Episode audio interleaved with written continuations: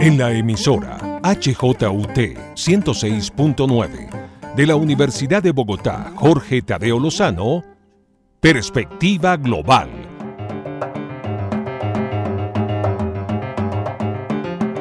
Un análisis a todos los cambios y retos que el siglo XXI le plantea al mundo. Presenta y dirige Doris Ramírez Leighton, experta en relaciones internacionales e investigadora de Asia-Pacífico.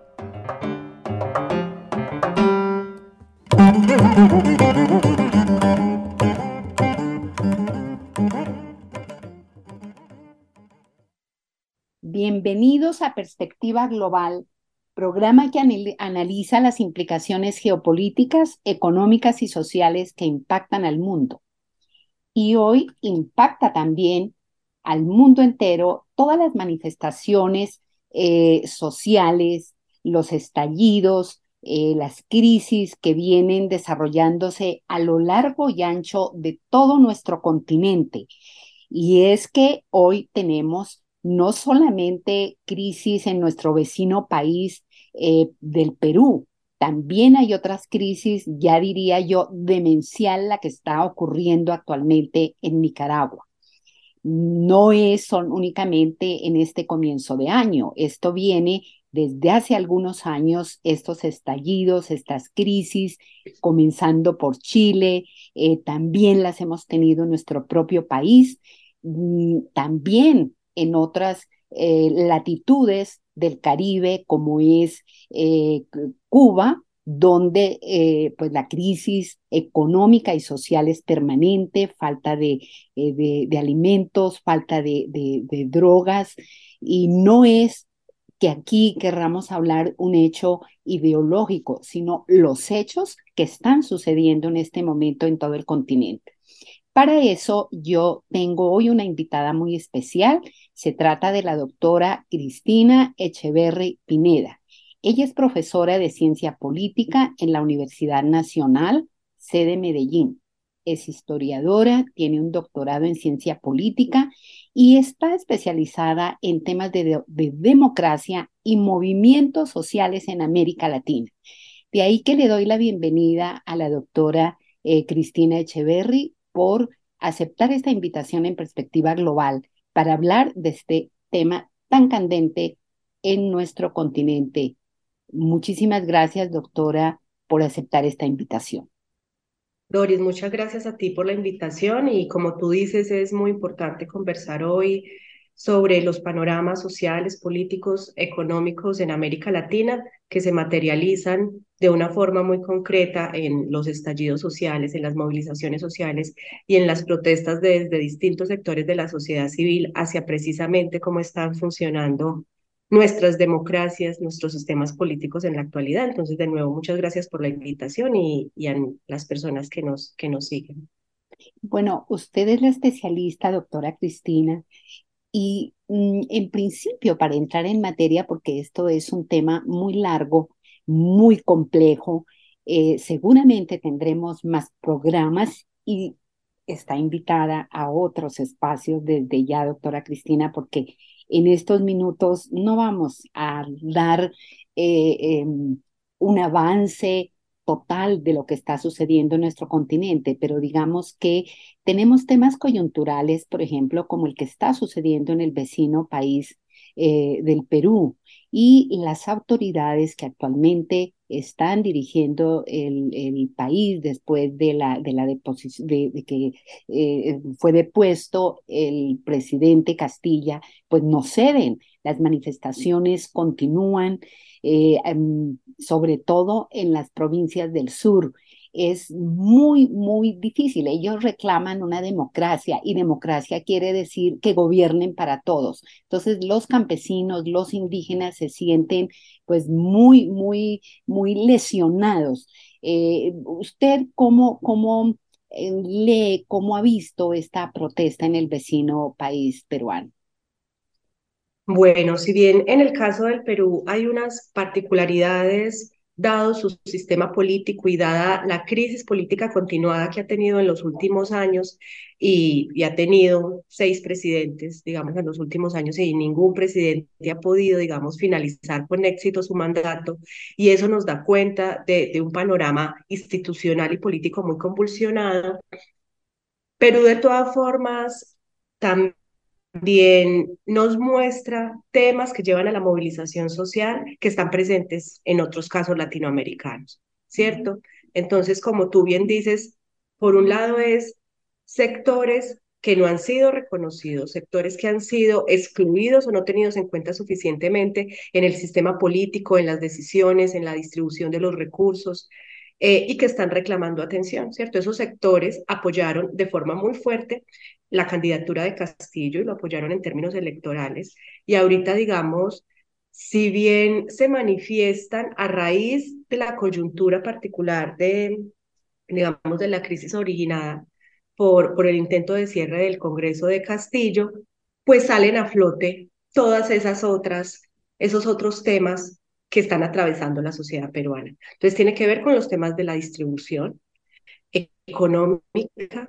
Eh, si bien, digamos, Perú es uno de los países que ha tenido, digamos, crecimiento económico importante y, y eso ha amarrado mucho a, a, la explotación minera, no necesariamente toda la población se ve beneficiada con, con esos crecimientos o con esos auges económicos en sectores específicos. Entonces, claramente, digamos, hay una demanda por la distribución económica, pero también hay demandas por la distribución de derechos políticos. El derecho, el reconocimiento de todos los actores, en este caso, actores andinos, actores del sur, actores que tradicionalmente, digamos, en Perú eh, han, estado muy excluidos y, digamos, esta parte eh, más costera eh, y central, concentrada en Lima, digamos, no, no, ha, no ha reconocido suficientemente en distintos términos esas poblaciones que se están reclamando. Entonces, cuando tú ves, claro, en las protestas hay unos sectores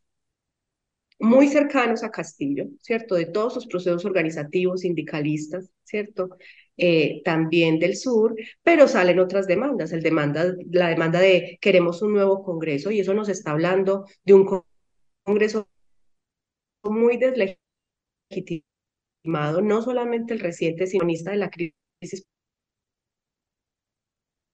política que está atravesando ese país, ¿cierto? Y que también ha dificultado encontrar una salida de esa crisis, ¿cierto? Precisamente por esa dificultad de, de querer eh, ceder, si se quiere, algunos de esos privilegios ya, ya conseguidos. Eh, también en esas protestas nos están hablando de, de un llamado a, a un cambio constitucional, ¿cierto? Que el, el, caso reciente es el de Chile, pero, pero digamos en, en las últimas tres décadas en América Latina, los cambios constitucionales han sido una manera en que se han discutido políticamente todas estas desigualdades a nivel político y a nivel económico y una de las demandas entonces de sectores de la sociedad peruana es tal vez el sistema político que tenemos no está funcionando, no está ayudando a que logremos encontrar si se quiere una coherencia social y política que nos permita, digamos, movernos como sociedad y claramente las instituciones políticas que tenemos no funcionan, esto hay que cambiarlo, eh, por eso, digamos, es tan insistente en las movilizaciones la urgencia del llamado elecciones, ¿cierto? Tanto, tanto presidenciales como de Congreso. Y ahí lo que la gente está diciendo es, las instituciones que tenemos no nos están alcanzando, ¿cierto? Y creo que este es un panorama que se repite en América Latina. ¿cierto? Como, como las movilizaciones lo, lo, lo, que nos están expresando es estos desajustes económicos, pero también desajustes en el sistema político. Y el caso chileno también es un muy buen ejemplo de eso. Cuando miramos el estallido del 2019, eh, claro, el, el, motivo que desató la movilización fue la subida del, del pasaje de metro en, en Santiago, ¿cierto?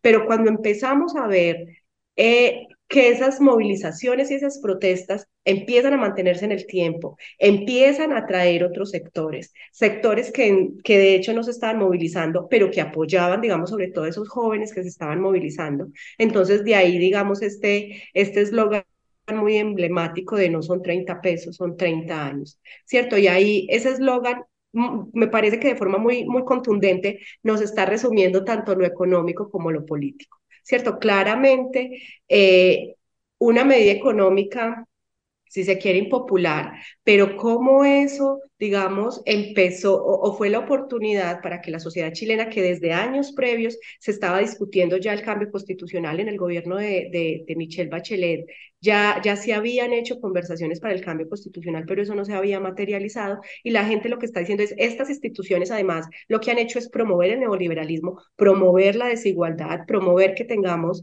eh, las dificultades de acceso a salud, a educación, a pensiones, a vivienda. Entonces hay que cambiar las instituciones, ¿cierto? Entonces creo que, estos casos nos muestran muy fuerte cómo la sociedad reclama, claro, entre lo económico, porque eh, desafortunadamente eh, América Latina es una región muy desigual. Si bien, digamos, en algunos casos hubo avances en ese sentido eh, en el contexto de la pandemia del COVID-19, pues eso de nuevo se agravó. Y, y, de hecho la crisis, digamos, a la crisis se le añadieron nuevos factores porque ya no fue solamente la pobreza, la desigualdad, sino que ahora tenemos, por ejemplo, los temas de, del acceso a la educación y ya no solamente de acceso, sino como las poblaciones precisamente más eh, desprotegidas en términos de acceso a recursos, eh, digamos, económicos, pero también de acceso a servicios públicos eh, y a infraestructura pública en términos de salud, educación, infraestructura en hospitales, en colegios, en carreteras pues esa población fue precisamente la más afectada por la pandemia, ¿cierto? Entonces creo que, que no es nuevo, eso no inició con la pandemia. Eh, de hecho, precisamente el caso chileno es antes de la pandemia. Eh, si bien, digamos, en Colombia el estallido, o, o, conocer el nombre así de estallido, fue en el caso, fue entre abril y julio de 2021, eh, digamos, lo, lo que decimos algunos analistas es que no podemos entender ese estallido del 2021 sin entender todo lo que fueron, digamos, eh, lo que se conoce como la masacre de Bogotá también, ¿cierto? Todas estas protestas que hubo a causa del asesinato eh, por parte de la policía eh, de un ciudadano, que eso desató muchas protestas en Bogotá y la reacción de la fuerza pública fue muy violenta, pero tampoco podemos entender eso sin entender lo que se conoce como el 21N, que fueron precisamente las movilizaciones de noviembre del 2019 en Colombia, que no tenían antecedente, digamos, en esa magnitud y en esa duración desde la década de los 70, ¿cierto? Entonces, eh, si vemos, no es simplemente que la pandemia, digamos, aumentó los actores que tienen hambre, ¿cierto? Los sectores que tienen hambre y simplemente se movilizan por hambre. Esos reclamos ya venían desde antes. Claro, la pandemia acentuó eso porque precisamente acentuó esas desigualdades y, nuevos actores se movilizaron, ¿cierto? Eh, entonces, creo, creo que, lo, que las protestas nos muestran ese panorama de la región en el que todavía tenemos eh, mucho camino por recorrer para que seamos democracias que funcionen mejor en términos de que efectivamente le den lugar a distintos sectores sociales. Em, no solamente en reconocimientos de papel, podríamos decir, sino que efectivamente las decisiones políticas que se tomen eh, mejoren las condiciones de vida de esas poblaciones y el acceso a distintos servicios y derechos de esas poblaciones y por supuesto lo económico también. Eh, me parece mm, un excelente análisis, doctora eh, Cristina Echeverry. Eh, pasemos a otro tema coyuntural del momento, que es Nicaragua, que verdaderamente es demencial lo que está haciendo allá la dupla eh, Ortega-Murillo. ¿Cómo lee usted estos episodios recientes de, de esta familia que hoy gobierna el país centroamericano? Sí, en, el caso de Nicaragua, digamos, lo que, lo que creo yo, la lectura que yo hago es cada vez como un minar la democracia de forma más profunda. ¿Cierto? Esto, esto no es reciente, lamentablemente no es reciente. De hecho, eh, los hechos de, de, los, como de las últimas semanas, que precisamente opositores eh, del presidente no solamente, digamos, está siendo exiliados y además perdiendo la, nacionalidad, pero ya el hecho de que hubieran estado en la cárcel y que entonces el presidente prefiera mandarlos lejos en lugar de tenerlos en el país, nos muestra que efectivamente la crisis eh, no es reciente y que, digamos, que sectores que se pronuncien en contra del presidente tengan, vayan a la cárcel por eso y que pierdan sus derechos políticos, no solamente por estar en la cárcel, sino porque precisamente a los opositores, digamos, con los que el gobierno ha sido más, más fuerte, son conceptores que tienen y con actores que tienen opciones políticas, ¿cierto? Sectores y actores que de hecho acompañaron en su momento a Daniel Ortega en el momento de la revolución sandinista, ¿cierto? Entonces, Creo que en el caso de Nicaragua nos muestra que en nuestra región no podemos dar por hecho ni creer que ya la tenemos de una vez y para siempre la democracia, ¿cierto? Que la democracia es un asunto de cuidar día a día, que el, la distribución de derechos para distintos sectores, que el respeto de los derechos políticos para distintos sectores y sobre todo para aquellos sectores que se oponen, porque también hacen parte de las sociedades y también hacen parte del, de los sistemas políticos y democráticos, eh, los derechos de la libertad de prensa también, ¿cierto? Que, que, que, que, debe, que, son, que son pilares en el funcionamiento de una democracia. Yo creo que el caso de Nicaragua nos muestra no podemos creer que nuestras, nuestras democracias están bien para siempre, ¿cierto? Sino que día a día creo que debe haber un compromiso de distintos actores políticos para cuidar los distintos componentes, ¿cierto? El acceso a derechos, el respeto de la libertad de prensa. Y por eso creo que también es muy importante que tanto aquellos que están en el gobierno en, en momentos determinados como aquellos que están en la oposición respeten las formas democráticas, ¿cierto? Porque si, si todos entramos en un juego de eh, yo, tú estás siendo violento, entonces yo voy a promover un golpe de Estado y entonces los militares entran, digamos, a meterse en, decisiones, en decisiones democráticas, entonces después que entonces vamos a meter a la cárcel a los opositores porque están promoviendo eso. O sea, se vuelve, creo yo, un círculo vicioso que cada vez profundiza más y desgasta la democracia. Y, y, y como te digo, el caso de Nicaragua, pues digamos, cada tanto tenemos nuevas noticias de, del desgaste que está teniendo, digamos, esa, ese sistema político, pero, pero ya llevamos varios años eh, con, esta, con esta crisis democrática, si se quiere, en el, en el país. También a propósito, otras manifestaciones fuertes que han habido hace muy pocos días, usted las debió ver, doctora Cristina, es en Venezuela los profesores de las universidades y diferentes eh, trabajadores em, oficiales salieron a marchar en Caracas y en muchas otras ciudades para manifestar las desigualdades tan enormes entre la clase que hoy los gobierna y los sueldos que ellos tienen. Por ejemplo, me contaba un profesional eh, venezolano que un profesor con doctorado en la Universidad Central gana hoy 20 dólares mensuales. Realmente es imposible para sus necesidades más básicas que le alcance eso. Entonces las protestas en Venezuela, bueno, son muchas, pero esta es una que ha llamado mucho la atención porque ellos están reclamando salarios justos y con la altísima inflación que hay, en toda América Latina y en Argentina y Venezuela principalmente, pues eso es imposible. ¿Usted cómo ve esta situación en Venezuela? Eh, que, bueno, tiene muchísimas aristas, pero esta es una de las manifestaciones que hemos visto por un tema eh, particularmente eh, sensible. Sí, el caso, el caso venezolano, digamos que es un caso que, que requiere una mirada más precisa, una mirada más con pinzas, porque, porque no podemos leer de todas formas las manifestaciones, por ejemplo, que tú no señalas, tampoco como casos aislados, ¿cierto? Venezuela también es un caso de, de desgaste democrático, ¿cierto? El caso venezolano, además, em, está atravesado por la migración de distintos sectores y distintos, pues, de, distintos niveles socioeconómicos que en distintos momentos se fueron yendo del país, ¿cierto? Recordemos que, que antes también hubo movilizaciones muy fuertes de estudiantes, de sectores de la oposición, eh, y, el, y el gobierno, digamos, de Nicolás Maduro en particular ha tenido momentos eh, también críticos, ¿cierto? Momentos de crisis social muy fuertes, pero el gobierno ha logrado, digamos, sostenerse a pesar de esa crisis. Eh, luego la pandemia, las personas, digamos, que, emigraron a otros países.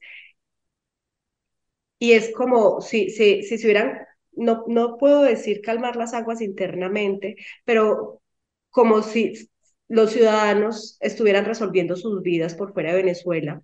Ahora más gente está regresando, ¿cierto? Eh, como lentamente. Pero, pero Venezuela, mm, creo que a medida que tal vez la crisis internacional se vaya estabilizando más, que más sectores vayan regresando, que de nuevo más sectores empiecen a demandar los derechos políticos perdidos, los derechos económicos que se pueden ver afectados, tal vez este tipo de manifestaciones empiecen a aumentarse y a verse de forma más frecuente, porque como tú lo dices, pues la inflación es un problema generalizado hoy en el mundo y, y en estos países, digamos, está, es muy fuerte.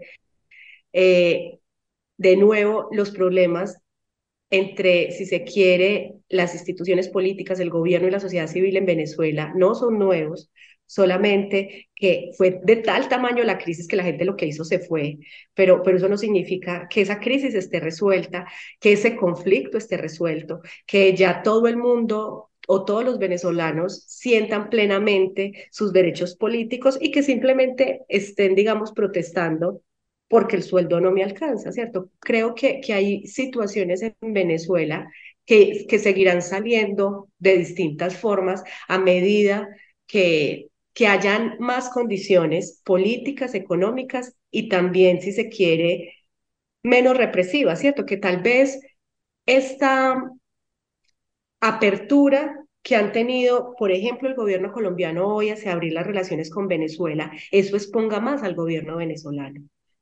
¿cierto? Porque ya tendrá que rendir más cuentas precisamente hacia la comunidad internacional, que de nuevo lo está incluyendo en distintos eh, espacios eh, y que tal vez no sea tan fácil después para esa comunidad internacional, eh, digamos, hacérselos de la vista gorda, por ejemplo, si, se, si, si, si las protestas aumentan en tamaño, en intensidad y en duración, y la respuesta estatal es una respuesta represiva.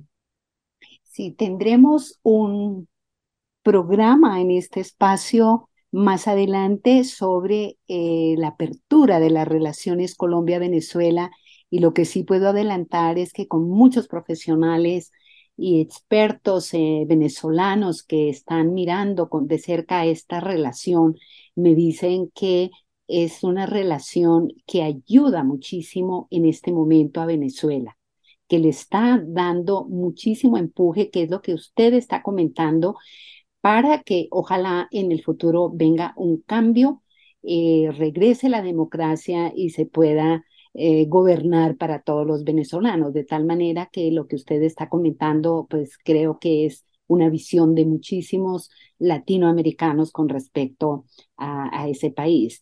Eh, doctora Cristina, hay otro tema que me es bien interesante revisarlo y es el tema cubano donde antes jamás había habido manifestaciones, pero hubo un estallido bastante amplio que eh, parecería que a las autoridades, al gobierno cubano, le, cayó un poco por sorpresa. ¿Usted eh, cuál es su conocimiento sobre ese tema particular que eh, fue, como digo, sorpresivo, parece para las autoridades cubanas, pero tuvo una amplia repercusión en América Latina, dado pues el gobierno que ellos practican hace 60 años. Bueno, de nuevo también del, del caso cubano no, no tengo mucha experticia en ese caso, pero, pero creo que, que lo podemos leer también desde esta nueva oleada de movilizaciones que ha tenido de forma muy profunda América Latina en los últimos años, pero en la última década, donde sectores con mucha fuerza sectores juveniles están eh, participando en las movilizaciones, porque, digamos, precisamente en estos contextos de crisis económica, uno de los sectores que está siendo muy afectado, además de los ya tradicionales sectores de sectores étnicos como indígenas, afrodescendientes o las mujeres o los campesinos, además ya en las ciudades creo que, que, que se ha configurado de forma muy fuerte como este nuevo actor que, que son como las juventudes que ya no tienen acceso o, no tienen, digamos, la expectativa de tener los mismos derechos políticos y económicos que tuvieron sus, sus antepasados, ¿cierto? Como, como sus padres y sus abuelos. Y entonces esto de que vamos a tener un trabajo y entonces de pronto vamos a tener casa y pensión, pues eso, estas generaciones ni siquiera, digamos, lo ven como una opción disponible. Entonces creo que ha emergido con mucha fuerza las movilizaciones de las juventudes en la última década eh, y es un actor que está reclamando de forma muy fuerte ese, ese reconocimiento y ese acceso eh, tanto económico como político, ¿cierto? Y, y, atención en términos de políticas públicas y es, eh, porque, porque si tú ves, claro, en, en, la, en la década de los 90, con todo lo que tuvo que ver con, con el neoliberalismo y los efectos del neoliberalismo en las economías latinoamericanas y lo que eso tuvo en, en consecuencias en desempleo, en despidos, en privatizaciones, pues eran, eran poblaciones que tenían empleo, ¿cierto? Y se les empeoraron sus condiciones, ¿cierto? Pero, pero tenían empleo. Estas nuevas generaciones ni siquiera están viendo ese futuro posible y por eso creo yo que están protestando de forma tan fuerte, porque son un, sector muy afectado y que, y que digamos, eh, el sueño de que, de que todo va a ser mejor, pues no parece para ellos. Además, que con todo y las limitaciones tecnológicas en Cuba, eh, de todas formas, creo que, que, la tecnología sí, sí nos muestra como ejemplos de otros países que en cada país van adoptando lo que, lo que pueden servir también para expresar sus demandas y sus reivindicaciones. Entonces creo que se puede leer también en esta ola de manifestaciones en América Latina y el Caribe en general, que si bien digamos las que más han llamado la atención han sido, por ejemplo, la chilena, recientemente la peruana, también, digamos, eh, hace, hace un par de años el caso colombiano, pero en el 2019 hubo movilizaciones en Puerto Rico, hubo movilizaciones en Panamá, ¿cierto? Como eh, la movilización social en América Latina como una forma de manifestación política, una forma legítima de participación política por la cual actores que se sienten, digamos, excluidos o no se sienten escuchados en los sistemas políticos eh, es una forma súper instaurada de participación política que creo que, que va tomando mucha fuerza. Y, por ejemplo, no es menor, por ejemplo, en el caso colombiano, eh, que dado el, el, gobierno, digamos, de, de, izquierda que tenemos en la actualidad y que ya un sector que tradicionalmente no recurría a las protestas y a la movilización que lo está haciendo. Creo que eso muestra cómo en América Latina se han extendido y, y, se, y, y se está instaurando eh, digamos, la importancia de la movilización social callejera, de la protesta, que tampoco es nuevo. Cuando uno mira la historia de América Latina, la protesta callejera ha sido un camino muy importante para empujar cambios en la región. Pues doctora Cristina Echeverry, muchísimas gracias por estar en perspectiva global, un análisis muy interesante y general de eh, los temas sociales en América Latina y el Caribe. Muchas gracias. Eh, como dije, la doctora Cristina Echeverry tiene un doctorado en ciencia política y actualmente es profesora de la Universidad Nacional, sede Medellín. Mil gracias de nuevo, doctora Echeverry, y volveremos a hablar porque este es un tema muy largo. Esto es únicamente un panorama general que hoy ha tratado usted con, con mucha eh, sapiencia porque es una experta y conoce estos temas sociales. De nuevo, mil gracias. Muchas gracias, Doris. A ti muchas gracias por la invitación y, y por supuesto, atenta a, a una posibilidad de una nueva conversación. Por supuesto. Gracias por su sintonía en la 106.9. Soy Doris Ramírez Leighton. Síganos en redes también y eh, les deseo un feliz fin de semana. Mil gracias.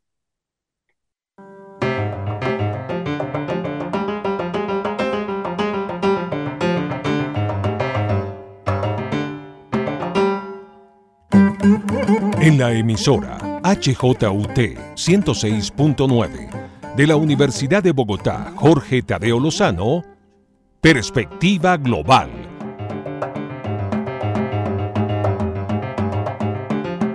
Un análisis a todos los cambios y retos que el siglo XXI le plantea al mundo.